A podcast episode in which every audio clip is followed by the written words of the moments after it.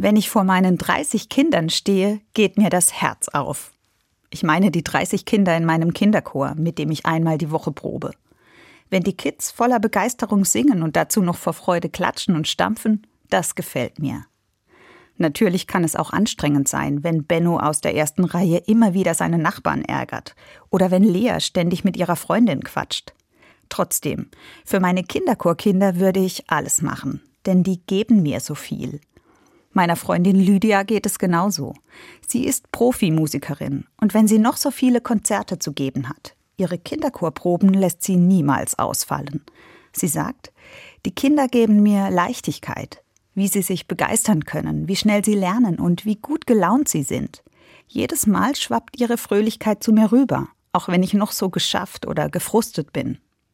Wenn Lydia oder ich mit unseren Chorkindern singen, dann passiert da was echt Schönes. Nicht nur zwischen Chor und Chorleiterin, sondern auch zwischen Himmel und Erde.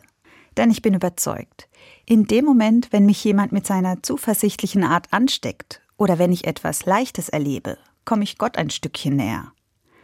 Wenn mein Workout plötzlich leichter funktioniert, wenn ich unverhofft den alten Freund wiedersehe und das so schön ist, oder wenn mir jemand eine lang ersehnte gute Nachricht bringt und mir ein riesiger Stein vom Herzen fällt.